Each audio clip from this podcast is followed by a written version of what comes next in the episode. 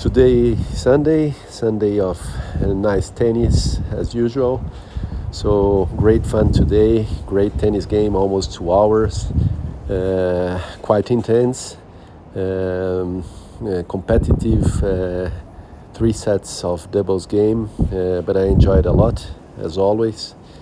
And uh, it's nice day today. In fact, uh, forecast for was to be a, a, rainy day, and it started the day raining, but uh, there is sun outside now. Uh, some clouds in the sky, but beautiful day, so that's nice. Also, a day of preparation because I am traveling tomorrow and I will be uh, some days out. Uh, so, quite intense agenda ahead, uh, but I am really excited. I'm really looking forward to it. Let's see how it goes.